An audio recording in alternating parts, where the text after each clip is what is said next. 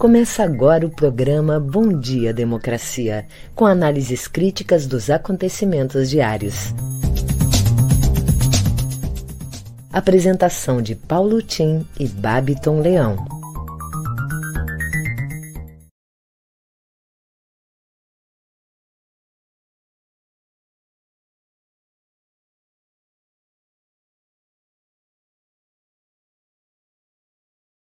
Paulo Tim, bom dia, bom dia democracia, mas não estamos os, lhe ouvindo. Ainda não estamos lhe ouvindo, Paulo Tim. Agora vai. Agora ok, sim. ok. Bom dia. Bom, com as escusas por um ligeiro atraso e alguns problemas na comunicação, estamos aqui abrindo Bom Dia Democracia, levando a todos os internautas que nos acompanham o nosso bom dia, levando também meu abraço aos convidados e colegas de trabalho. Hoje é o dia 10 de maio, terça-feira do ano 2022, ano do segundo centenário da independência do Brasil. E trago aqui um resumo das principais notícias do G1 hoje. As inscrições para o Enem 2022 começam hoje, vão até 21 de maio. O preço do diesel vendido pela Petrobras a distribuidoras vai subir hoje, de novo. O valor médio do litro vai ser 4,91. O Conselho Nacional de Trânsito publicou o regulamento do Registro Nacional Positivo de Condutores. Vai ser implementado em seis meses. E Destaque aqui que as equipes de resgate ainda buscam sobreviventes nos escombros daquele hotel que explodiu em Havana, capital de Cuba. Bem, aqui vamos imediatamente agora às manchetes do dia com o Babiton. Agora sim, então, vamos lá, Paulo Tim. Bom dia, democracia. Bom dia mais uma vez, Paulo Tim, Gilmar e todos os nossos ouvintes aqui. Começamos agora o Bom Dia Democracia um pouquinho de atraso, mas já está tudo certo. Trago agora, primeiramente, algumas das principais manchetes do dia, iniciando pelo G1. A arrecadação de ICMS sobre petróleo e combustíveis bate recorde de janeiro a abril. Quem ganha um salário mínimo fica só com 74 reais após a compra de cesta básica. TSE responde a militares e explica que não há sala escura na apuração de votos. Defesa de Silveira pede que STF anule a exigência de tornozeleira. Na Folha de São Paulo. Ofensiva contra urnas envolveu Abin e generais Ramos e Heleno, aponta a Polícia Federal. Congresso envia ao STF dados de 404 parlamentares sobre emendas de relator. Ministério Público Federal pede suspensão de garimpo em terras indígenas no Amazonas liberada por Heleno. Na CNN Brasil, Faquim convoca a reunião de comitê eleitoral após a escalada de tensão. Forças Armadas avaliam deixar o comitê eleitoral, dizem fontes. No Estadão. Governo vai zerar imposto de importação de aço e mais 10 produtos para aliviar preços. No Brasil de fato. Ministério Público pede ao TCU investigação de contrato do Exército com empresa israelense. O Globo. No governo Bolsonaro, salário mínimo perde poder de compra pela primeira vez desde o Plano Real. No nosso Bom Dia Democracia desta terça-feira, dia 10 de maio, vamos receber o Babalorixá do IGAZ Iemonjá, ou Miolodô, sanitarista pela URGS e coordenador nacional do Renafro Saúde, Babadi Badi Iemonjá, que vem nos trazer a 24ª Ricongo e a Mostra de Cultura Negra e também o auditor do TCRS, presidente da Federação Nacional das Entidades dos Servidores dos Tribunais de Contas do Brasil, Amauri Peruso, que vem conversar conosco sobre o regime de recuperação fiscal. Em seguida, eu volto com as notícias locais. É com você, Paulo Tim.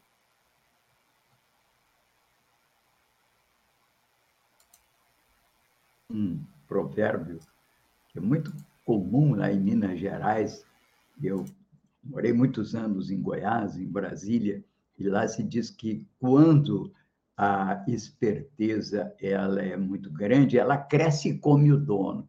Também isso acontece nas instituições governamentais. Quando uma cresce demais, entende? Ela acaba comendo as outras.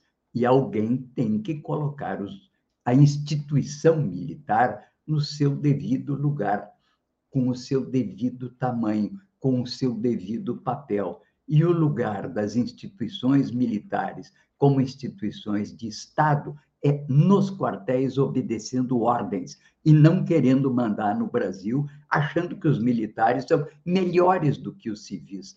Isso sem qualquer, sem desdouro da imensa contribuição que os militares, como instituição e como pessoas, deram ao desenvolvimento político e econômico desse país. Mas, nas atuais circunstâncias, percebe-se que há um golpismo associado a interesses pessoais crescendo nessa esfera das altas cúpulas militares. Parece que o Supremo resolveu colocá-los no seu devido lugar. Se quiserem sair da comissão de avaliação das eleições, de, de, de análise do processo eleitoral, muito bem, adeus, vão para o quartel. Bem, também destaco aqui que hoje o podcast da Globo trata do salário mínimo, o achatamento do salário mínimo. Na verdade, 120 milhões de brasileiros ganham até um salário mínimo. 50 milhões ganham um mínimo. 25 milhões de carteira assinada, 25 milhões do INSS em pensões e aposentadorias. 50 milhões vivem com meio mínimo. É a precariedade do processo de trabalho. Gente que não tem carteira, estão aí pelas ruas fazendo um bico. E temos 20 milhões, que é a turma da fome, que vive com menos de 2 dólares por dia. Portanto, somando 20, 50 e 50, 120 milhões dependem, digamos assim, da sua sobrevivência, desse valor do mínimo que está achatado. Bem, pela primeira vez, depois de muitos anos, não vem sequer acompanhando a inflação. Bom, outras notícias aqui dão conta que o Brasil registra menor média móvel de mortes por Covid desde abril de 2020, 84 vítimas por dia. A obesidade é outro problema grave de saúde, diz aqui o Globo hoje, que deve atingir quase 30% dos adultos no Brasil em 2030. Bem, também notícias sobre o desmatamento na Amazônia. Os indicadores, diz o vice-presidente Mourão, que era o encarregado pela Amazônia. Péssimos resultados, horrorosos, fala ele. Mas ele diz que isso tudo é projetado por interesses eleitorais. Bom, se os dados são horrorosos, não tem nada a ver com eleições, tem que ver com o desmatamento na Amazônia, pela qual, inclusive, ou pelos quais ele era responsável até bem pouco tempo. Bem, também aqui importante se dizer, né? Essas coisas, quando você vê um problema no trânsito que está errado, filme.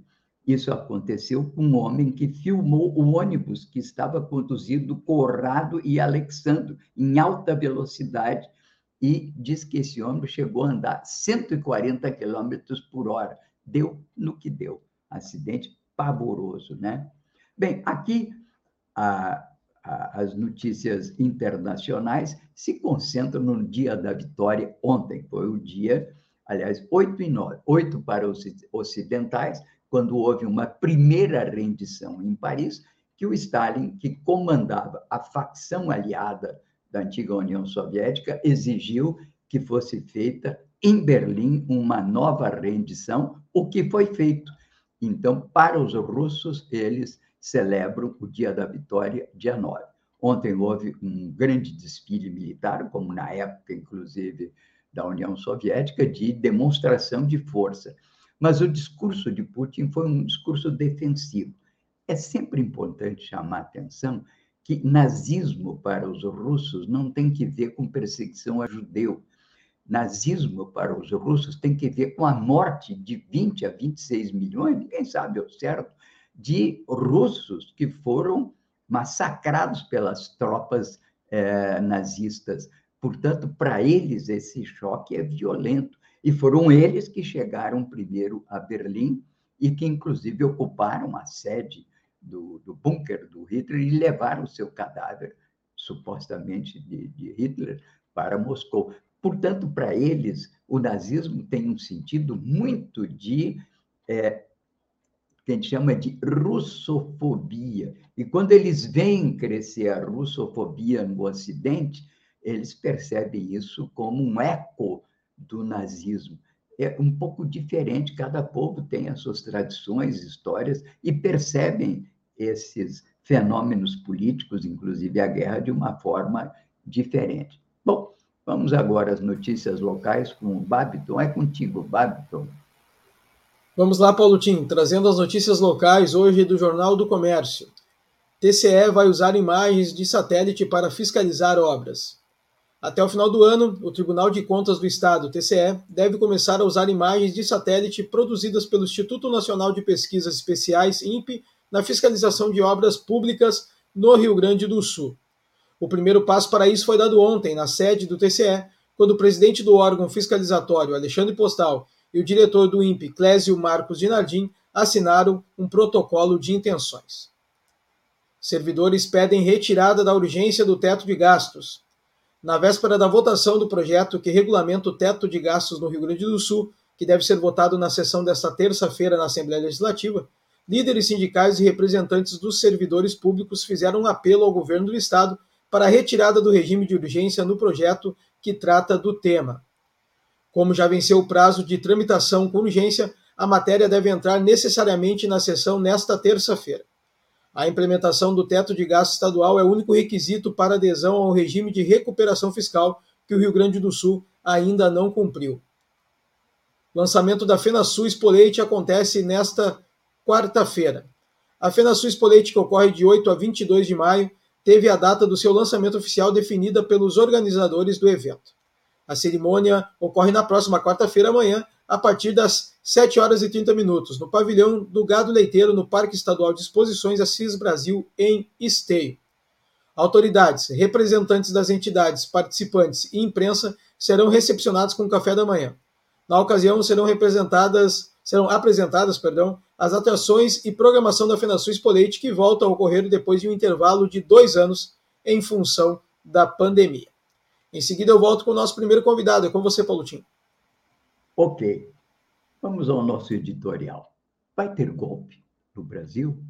E aqui eu recomendo olharem, os que não tiveram oportunidade de assistir, o debate de conjuntura política de sexta-feira passada na Rede, do qual eu tive a satisfação de participar ao lado do cientista político Benedito Tadeu César e da cientista política Márcia Dias. De lá para cá, daquela sexta, a situação só tem piorado.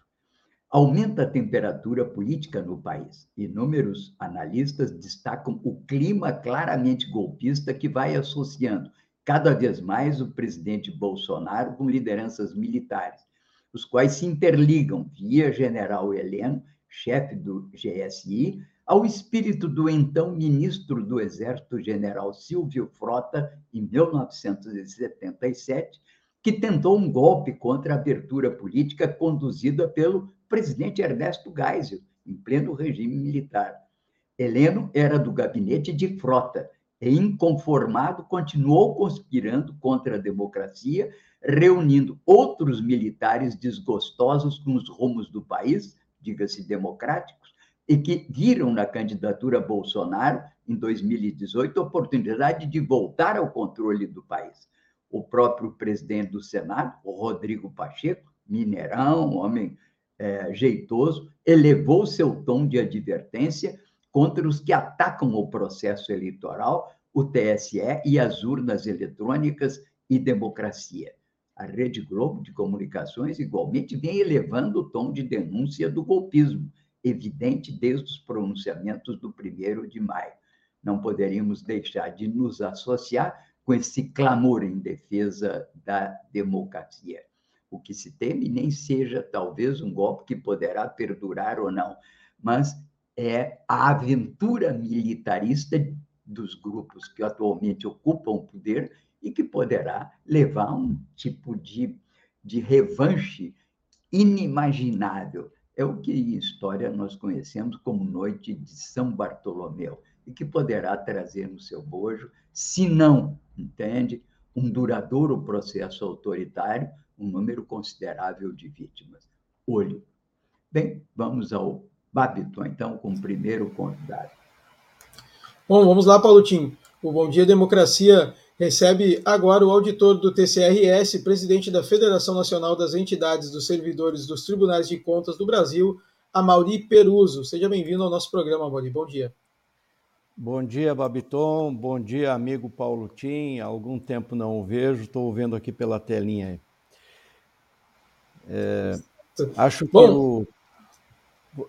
Continue, por favor. Não, pois é, Mauri, assim, ó, o, o ingresso do, do, do, regime de recuperação fiscal no Rio Grande do Sul já vem sendo questionado, né? Proposição também por entidades como a OABRS e passou a ser alvo até dos pré-candidatos ao Piratini, tanto da direita quanto da esquerda entre quem é contra o projeto há um entendimento de que a dívida que originou a necessidade da recuperação fiscal já foi paga. Se já foi paga, por que querem colocar de novo, Amaury? Por favor. É, então, é, saudando a todos os, aqueles que nos veem, nos ouvem, é, vamos, vamos é, colocar no seguinte eixo. Primeiro, a proposta de regime de recuperação fiscal é um negócio inacabado de dois governos o governo Sartori passou quatro anos falando nisso e deixou para o próximo governo, e o governo Leite abandona o governo. Né? Até hoje não se sabe por que ele renunciou. Alguns dizem que foi para dar um golpe uh, lá no Dória e tal, não deu certo. É, mas, é, no, na essência, são dois governos que deixam negócios inacabados. Mas ele é uma herança maldita. Vamos esclarecer desde logo o seguinte: não se trata de um regime, tampouco vai produzir recuperação fiscal. Uh, por quê? Porque toda a lógica do chamado regime de recuperação fiscal é no sentido de assegurar que a União realize os créditos da dívida que ela declara que tem contra o Rio Grande do Sul, certo? Então, não há como separar no, na conversa sobre regime de recuperação fiscal, não há como separar o diálogo com a dívida pública, certo? O que, é a dívida pública? A dívida foi renegociada, eram os títulos públicos que o Rio Grande do Sul emitia, que foi renegociado lá em 1998, né? para ser pago uh, num prazo de 30 anos. Veja, nós tínhamos uma dívida de 9,5 bilhões, pagamos 37 bilhões e a União diz que nós somos devedores de 74 bilhões. Não há algo errado aí nessa, nessa contabilidade? É, por que, que isso acontece? Né? É, isso acontece porque no contrato da dívida pública se instituíram duas coisas que são inconstitucionais. A primeira delas, é, se instituiu a, a atualização da dívida pelo IGPDI, que é uma mensuração feita pela Fundação Getúlio Vargas. Ora, a Constituição Federal diz que o governo é, deve ter um instituto público que mede é, a inflação. Isto é o IBGE. E o IBGE, para medir a inflação, utiliza o IPCA. Então, nós estamos defendendo e sempre defendemos que ah, deve-se fazer uma revisão desse contrato desde o seu nascimento, trocando o IGPDI pelo IPCA, matéria constitucional. A segunda questão é que não se pode ter taxas de juros, e aí o Tim conhece muito bem essa matéria, não se pode ter taxas de juros numa relação entre dois entes da federação a União não é banco para cobrar juros contra o Estado. E no contrato original foi instituída uma taxa de juros de 6% ao ano, que, quando aplicada, porque ela somava, né, ela vinha somando um sobre o outro, dava 6,17%. E foi aplicada sobre a dívida. Esses dois componentes fizeram com que a dívida pública do Estado do Rio Grande do Sul explodisse. O que, que nós, do Tribunal de Contas, calculamos? Que se modificado o índice IGPDI pelo IPCA corretamente e retirada a taxa de juros que não cabe numa relação entre dois entes da federação, A dívida pública está paga em maio de 2013.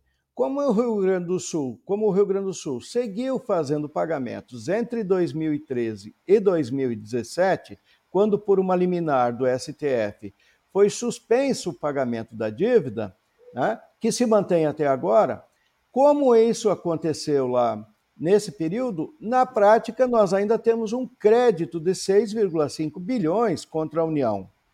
É, então, é, se não há dívida pública, não há nenhum sentido em você fazer um, um, uma, um encaminhamento, uma ideia de, de, de, regime de recuperação fiscal que não vai recuperar nada. Veja, é, veja Babiton, no, na Lei 159, que é o coração do regime, Lei Complementar 159, Lei Federal, que é o coração da, da, da, da, regulação desse chamado regime de recuperação fiscal, não há uma palavra que diga, não, depois de praticado esses, essas restrições que estão presentes no, no regime contra o Estado do Rio Grande do Sul, uh, nós haverá melhora da educação. Não tem palavra educação dentro, dentro do regime, não tem palavra saúde, não tem palavra segurança pública, não tem nenhuma palavra que diga respeito às coisas da vida, aos serviços públicos que o Estado tem que prestar. Tudo na lei e, e na ideia do regime é o Estado do Rio Grande do Sul tem que criar condições para pagar 74 bilhões. E quando essas condições ficarem ameaçadas, ele tem que bloquear gastos de todas as outras questões da prestação de serviço público à sociedade para garantir o pagamento da dívida. Esta é a, a, a, contradição que nós estamos vivendo nesse momento do Rio Grande do Sul. Por isso, discutir a dívida e repudiar o regime é a questão central na vida política do Rio Grande do Sul. Não é gratuito que vários candidatos a governador começam a se manifestar. Por que, que eles estão se manifestando? Porque eles estão dizendo o seguinte: é inaceitável o que estão tentando fazer com o Estado, e o Estado vai se tornar ingovernável, e o governador, e o, presidente, e o, e o parlamento, e os poderes do Estado serão subordinados a um conselho de gestão, que são três pessoas designadas, duas pelo governo federal e uma pelo, pela, pela Secretaria da Fazenda do Estado, que vão gerir o Estado. Para quê? Para garantir o pagamento da dívida. Até quando, Babiton? Até o ano de 2048. É, essa é a contradição que nós estamos vivendo. É isso que acena o regime de recuperação fiscal. Ou seja, ele vai durar nove anos, mas o Estado do Rio Grande do Sul já repactuou a dívida até 2048.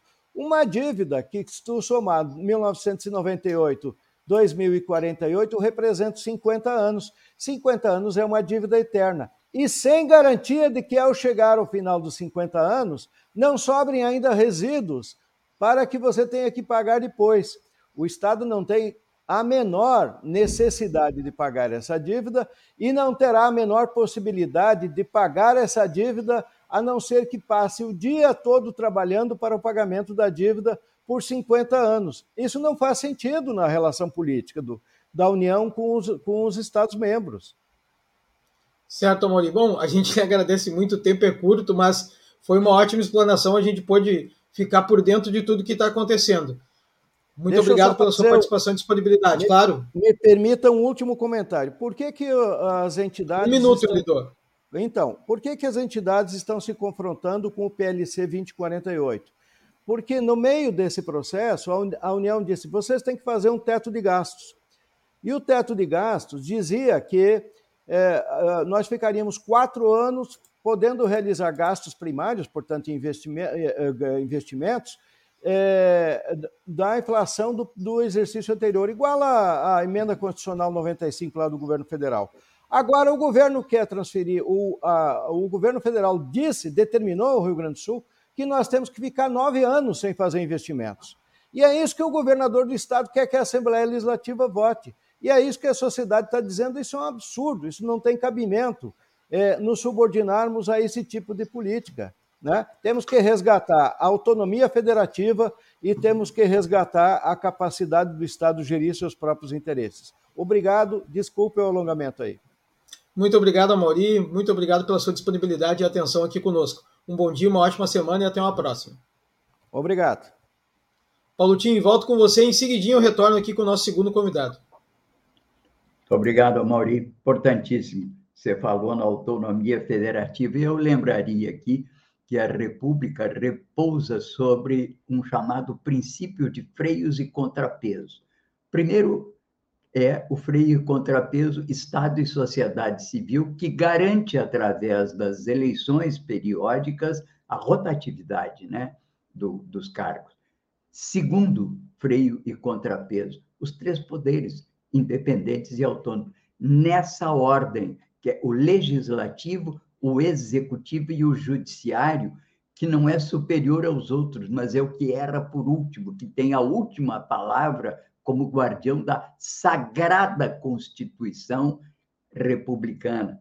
E o terceiro, que pouco se fala, que é também o freio contrapeso territorial, que é o princípio federativo, que você fala na autonomia federativa. O que o governo central está fazendo é exatamente atropelar o federalismo, transformando o governo do estado do Rio Grande do Sul numa agência do Ministério da Economia. Uma tragédia, tendo em vista a história de defesa do federalismo que marcou a história do Rio Grande do Sul. Lembremos que o jornal mais combativo tinha exatamente esse nome, que era o Federalista, lá no início da República. Bem, aqui então estamos como fazemos diariamente, nesse horário, transmitindo Bom Dia Democracia, um programa da Rede Estação Democracia, com apoio da CUT Rio Grande do Sul, a Durg Sindical e Cressol. O nosso programa é um contraponto à mídia corporativa na defesa da informação como um direito da cidadania e da democratização da imprensa nos termos da Carta Mundial da Mídia Livre, aprovada no Fórum Mundial de 2015 e ora em revisão no Fórum Mundial da Mídia Livre no México. Portanto, vamos agora ao Babiton para o novo convidado, outro convidado do dia. É comigo, Babiton.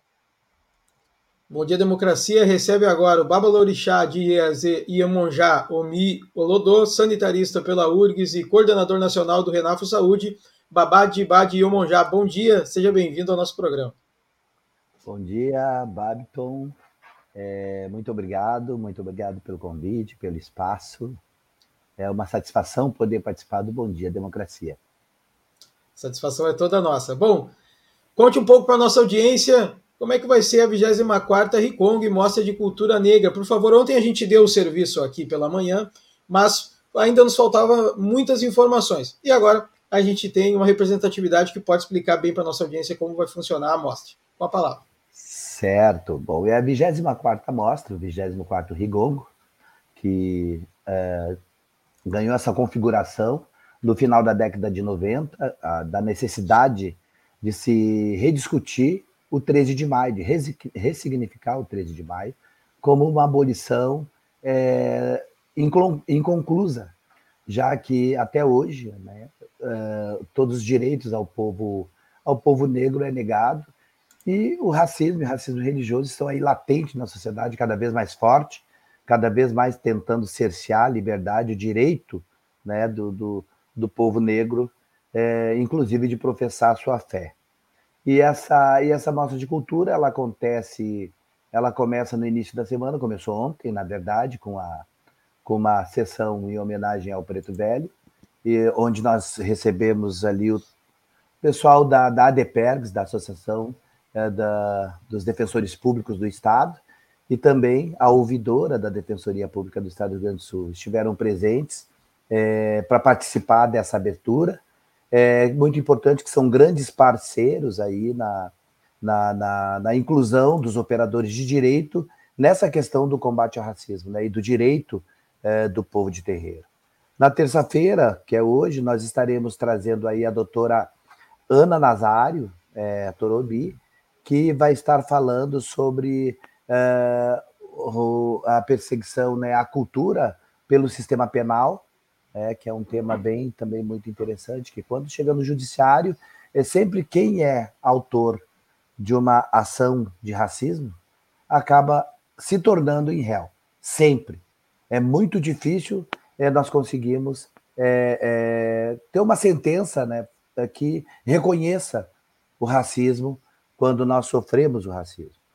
E, em seguida, falaremos sobre promoção de saúde nos terreiros, é, a defesa da política nacional da saúde da população negra, sucateada pelo, pelo Ministério da Saúde hoje, pelo governo Bolsonaro, e, e nas gestões públicas é, municipais aí que estão simplesmente abstraindo a política nacional é, de saúde da população negra, que é uma política transversal, é, e para que ela se transversalize, precisaria se ter um setor né, do Ministério da Saúde que fizesse essa transversalização, né, que criasse núcleos nos municípios, como tinha em governos anteriores, para que se pudesse é, é, é, defender é, o, o, acesso do nosso povo preto ao Sistema Único de Saúde. Né?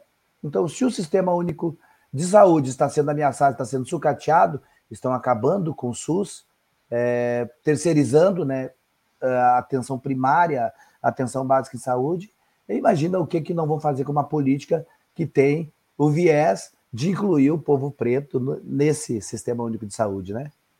E na quarta-feira nós estaremos uh, falando. Só um minutinho que eu perdi aqui a minha programação. Ele já vem acontecendo desde ontem, né? Desde ontem, desde ontem. E vai até sexta-feira. E vai até sexta-feira, mas o ponto alto é o sábado. No sábado. É, ah, vai até uh, sábado, então. Isso, até sábado. O ponto alto é no sábado. No sábado nós teremos um, um uh, uma muqueca, que é servida ao meio-dia gratuitamente. Depois uma série de atrações culturais. Mas às 16 horas nós vamos estar instalando o Comitê de Combate ao Racismo com a presença do Adão Preto. Né? Ah. É, colocando também espaço de terreiro como espaço também de democracia, um espaço de discussão política, né, de orientação política para o nosso povo preto. Isso acontece aqui na Vila São José, na, no Morro da Cruz, nas imediações do Morro da Cruz, é, que é um espaço que, de resistência também e que uh, tem esse compromisso né, com a busca do direito do nosso povo, com a inclusão social do nosso povo, enfim, para além da valorização né, da prática uh, religiosa do povo de terreiro. Então, a festa do Vovô Cipriano, o Rigongo, acabou é, se tornando uma mostra de cultura negra por conta de todas essas pautas que são essenciais, é, que, que a gente precisa trazer à luz da sociedade, porque o povo um povo que, é, em que pese aqui, o estado do Rio Grande do Sul, por exemplo, é o segundo estado mais branco do Brasil, é o maior em número de terreiros, tem em torno de 65 mil terreiros em todo o estado, mas consegue manter essa, essa, esse número expressivo na subterraneidade política e social. Né? Quando se trata de. Ninguém conhece, né? Todo mundo nega de dia, mas de noite todo mundo vai. É assim. É o nosso estado certo. do Rio Grande do Sul. E nós aqui temos que estar muito forte no combate ao racismo, estamos na vanguarda né, de ações que combatem o racismo. Uh, foi, uh, aliás, foi a partir daqui que surgiu aquela lei que tentava criminalizar o abate de animais por terreiros, né? E que acabou sendo pauta do Supremo Tribunal Federal, numa defesa brilhante do Dr. Ed Silva Júnior. Né? A Suprema Corte teve que abordar a questão do abate religioso em terreiros. É um absurdo, né? Um absurdo a gente certo. ter sentado aí em banco de réu é, em pleno século XXI. Certo. Eu vou lhe pedir que você, mais uma vez, por favor, reforce o local do evento, porque a gente já está com o tempo estourando. Na rua Nunes Costa, número 1137, na Vila São José, aqui no bairro Partenon. É, durante a semana começa às 19 horas, mas no sábado, a partir do meio-dia, a abertura com um grande afoxé aqui na rua Nunes Costa, na avenida, convidando a comunidade para participar dessa muqueca, que vai ser preparada pela Nina Fola, que é uma atriz negra, uma mulher bem expressiva que faz parte dessa comunidade terreira. Certo, então. 24 Rigongo da e Mostra Cultura de Cultura Negra. Muito obrigado a sua participação no dia de hoje. Muito obrigado, Babá de Badia Monjá. E um ótimo evento, uma boa semana. Até a próxima. Muito obrigado, boa semana. Paulo Tim, volto com você. E em seguida eu retorno com a dica do dia aqui do Bom Dia Democracia. É com você. Já, já. Tudo bem, muito obrigado. Eu lembro, a propósito, né, que ontem li no Facebook do Omar, o Matico, diretor da Palestina no Brasil, uma lembrança e a sua comoção, as lágrimas, que ele foi visitar a exposição Magliani, né, na Fundação Iberê Camargo, e lá encontrou a reprodução da revista Tição, e que chamou atenção como uma, um registro da consciência negra nos anos difíceis da ditadura aqui, e que foi um resultado desse grupo Palmares, que desde 71 veio trabalhando na questão da consciência negra, que foi, aliás, de onde saiu o Dia da Consciência Negra, diz o Matico. Estas mais de sete décadas de vida que tenho usufruído têm me mostrado que a maior riqueza são os amigos e amigas que transitam pela nossa vida.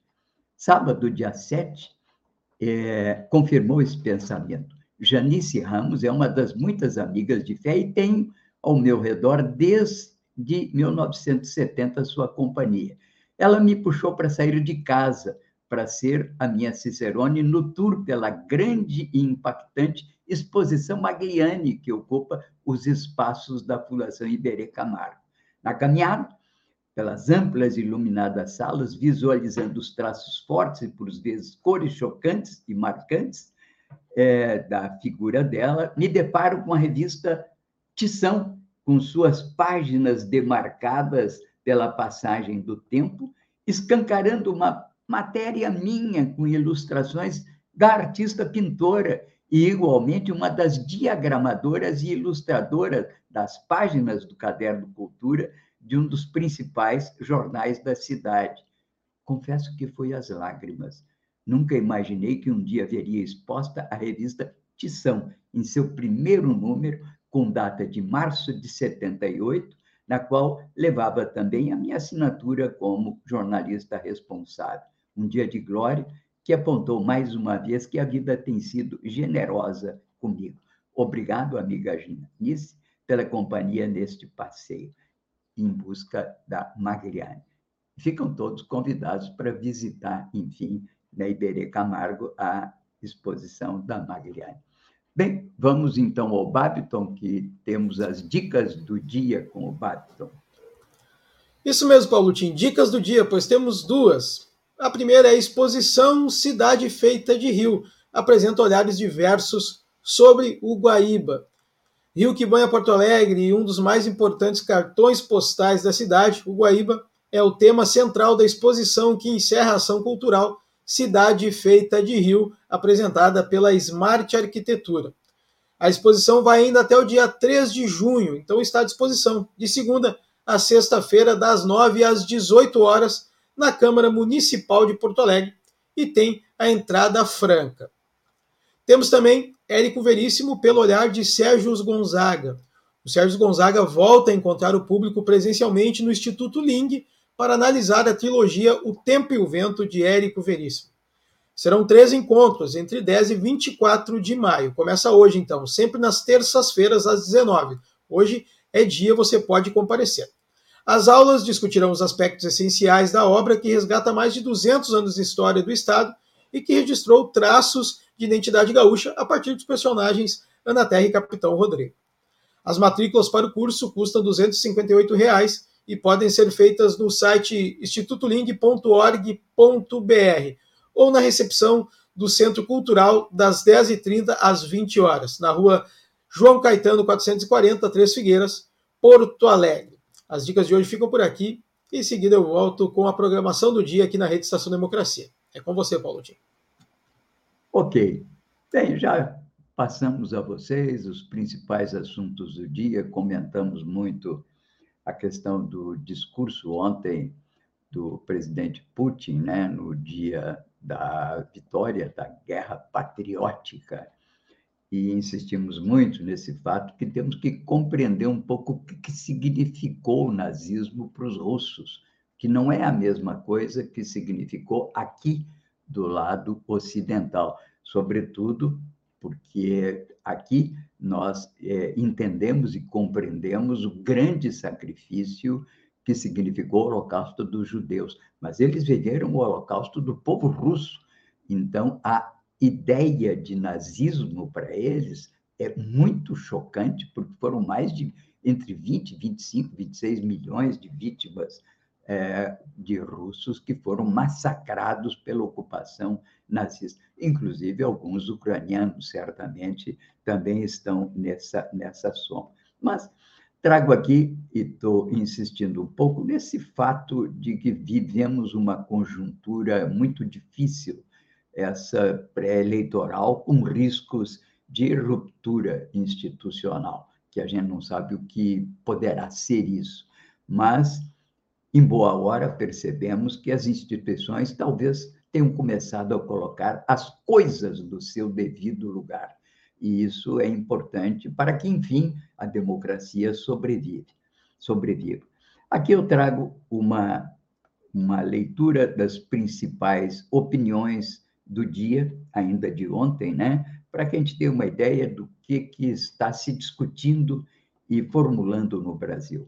Marcos André Mello traz um artigo que diz que o Brasil está, pergunta ele, o Brasil estará tão polarizado quanto os Estados Unidos? Celso Rocha Barros, um sociólogo muito diligente, tem escrito muito, ele diz que Lula e Alckmin prometem o que Bolsonaro não entregou: governo. Governo, simplesmente governo. Bruno Caraça diz: em 2022, Lula está entre 1989 e 2002, passando certamente, diria eu aqui, pela campanha que foi a sua última de 2006. Todos têm chamado a atenção da uma certa, digamos assim, é, uma, uma falta de ajornamento do presidente Lula ao momento que estamos vivendo, porque a sua última campanha foi realmente a campanha de 2006, já há bastante tempo. Associa-se isso o fato que ele esteve preso injustamente durante quase dois anos. Então, vai acontecendo lentamente uma espécie de ajornamento do seu discurso, e nesse processo tem acontecido uma espécie de conserto, né? É, ou melhor dito, um ajuste do seu discurso feito pelas suas assessorias, principalmente do PT. Isso me lembra, inclusive, um fato antigo, né, que os que gostam de jazz e de música sempre lembram que um dos momentos que marcou a popularização do jazz nos Estados Unidos foi quando um branco, é, é, era o, é, daqui a pouco eu lembro o nome dele, me fugiu agora, ele faz um concerto orquestrado do Rhapsody in Blue, que era uma música do Gershwin.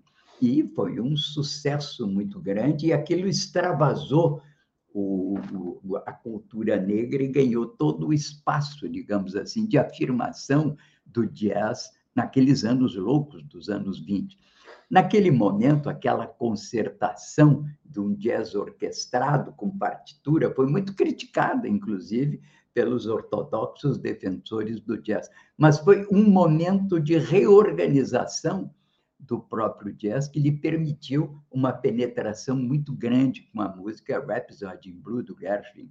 Eu vejo o discurso e o encontro que houve do Lula com Alckmin uma espécie de rapsódia em blue também, uma tentativa de ampliar, mesmo que com digamos assim, obedecendo a uma partitura das, do seu discurso, mas que foi necessário para ampliar e transformar a sua mensagem numa mensagem audível, não é? Por parte de outros segmentos que não são familiarizados ou adeptos do seu discurso. Bem, teríamos muito mais coisas, mas vamos agora à programação do dia com o Babiton.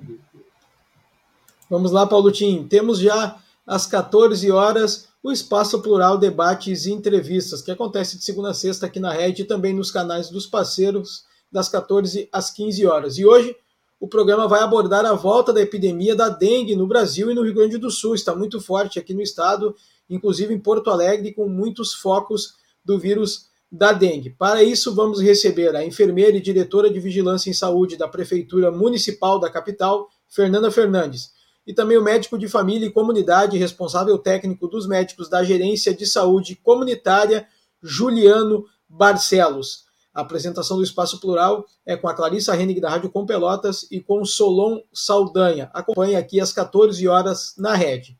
E hoje, terça-feira, como de costume, temos também o Berimbau no Gaita, às 20 horas, que é apresentado pelo Meister. E hoje, o Meister vai conversar com as convidadas sobre o talk show mensal de entrevistas com afroempreendedoras para inspirar e valorizar quem tanto tem feito, chamado Afrotalks. O programa recebe, então, a executiva comercial da Associação de Afroempreendedorismo, Aline Jobim, a vice-presidenta da Associação Itanajara Almeida e a presidenta da Associação Odabá, Associação de Afroempreendedorismo, Maria Cristina Ferreira dos Santos. Portanto, hoje às 20 horas, o Berimbau não é gaita aqui nos canais da Rede e também dos parceiros. Aproveita você que ainda não seguiu a Rede, vai lá, ativa o canal, assina, ativa o sininho, né? Segue também no Facebook, no Instagram, no Twitter, em todas as nossas plataformas, Spotify, no estaçãodemocracia.com.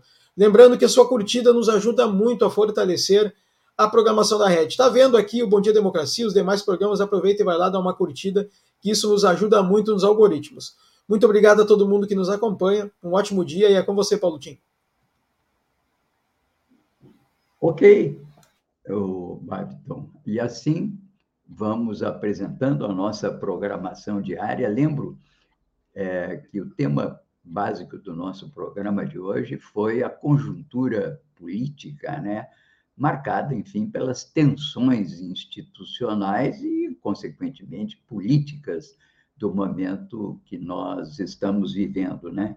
E aí destaquei o fato de que sexta-feira fizemos um bom debate sobre isso aqui na Rede, em que a Márcia Dias, cientista político, o Benedito Tadeu César e eu tive também a honra de participar desse debate, discutimos muito esses elementos que conformam a nossa conjuntura contemporânea. Também se associa a essa preocupação o ex-governador Tarso Genro, que traz um artigo também no início dessa semana, tratando exatamente também dessa matéria e advertindo para a gravidade do momento em que um conjunto de autoridades ligadas a interesses militares e excessivamente vinculadas à candidatura do presidente à reeleição acabam incorporando, levando a um atrelamento de uma instituição que é uma instituição do Estado a interesses que são interesses passageiros e que, diga-se de passagem, interesses que têm uma conformação muito especial, porque pretende, inclusive, reescrever a história do Brasil, tratando o movimento militar como de enaltecimento da democracia, quando todos nós sabemos, e os livros de história já registram, que, na verdade, tratou-se de um retrocesso político com sérias consequências e que, diga-se de passagem, entregou, ao final do período, um país em frangalhos, um país com altos níveis de endividamento, com níveis de inflação interna, inclusive, que agora nós voltamos, parece que é um estigma né, de governos autoritários de levarem o país a esse paroxismo em que falta só agora acabar também com as reservas internacionais e nos colocar novamente numa crise externa. E de é, tensão nos salários e na capacidade de consumo de todos os trabalhadores. Portanto, esse foi o nosso assunto principal hoje. Mas encerro sempre o nosso aqui programa, lembrando que hoje, no ano de 1808, nascia aqui, não é? Em Conceição do Arroio, que é a nosso Santo Antônio, não é? Aqui, é, em Conceição do Arroio, nascia o Manuel Luiz Osório, grande general, herói das batalhas na Guerra do Paraguai, e ele que teve uma trajetória militar desde os 15 anos de idade, naquela época, que diga-se de passagem, foi praticamente até 1961 os jovens entravam no exército aos 15 anos de idade. Eu entrei para o exército aos 15 anos de idade, aí na Redenção, quando era escola de cadetes. E o Manuel Luiz Osório fez a sua vida inteira uma brilhante carreira militar. E eu sempre lembro dele aquele enaltecimento da paz, né? Que ele diz que o dia mais glorioso e feliz da sua vida seria aquele em que os jornais publicassem que os arsenais estavam queimados e que se estabelecia a fraternidade pela paz entre os homens. Houve tempo em que tínhamos militares mais preocupados com a paz do que com o armamento da população brasileira. Eu acho que eram militares que dignificavam a corporação.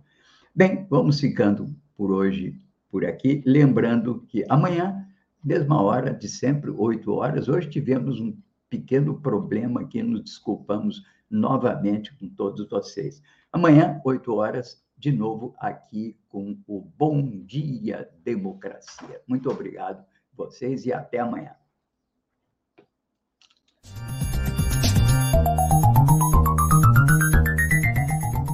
Este foi o programa Bom Dia Democracia. Nos encontramos amanhã às 8 horas.